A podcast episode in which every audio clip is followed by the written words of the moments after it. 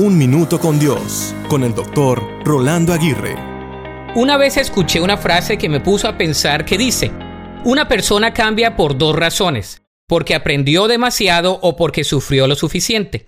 Creo que este mensaje no está nada descabellado, ya que usualmente cambiamos por conocimiento, por decisión propia o por las circunstancias que atravesamos en nuestro diario vivir.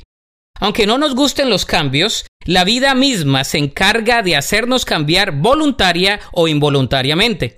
Los cambios personales son un ejemplo de esto. Dios desea que poco a poco vayamos cambiando para bien en nuestro crecimiento espiritual.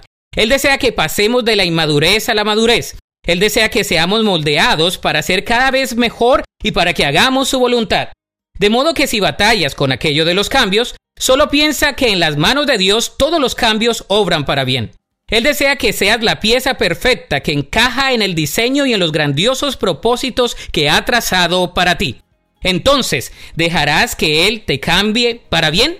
La Biblia dice en 2 Corintios 3:18, por tanto, nosotros todos, mirando a cara descubierta como en un espejo la gloria del Señor, somos transformados de gloria en gloria en la misma imagen como por el Espíritu del Señor. Para escuchar episodios anteriores, visita unminutocondios.org.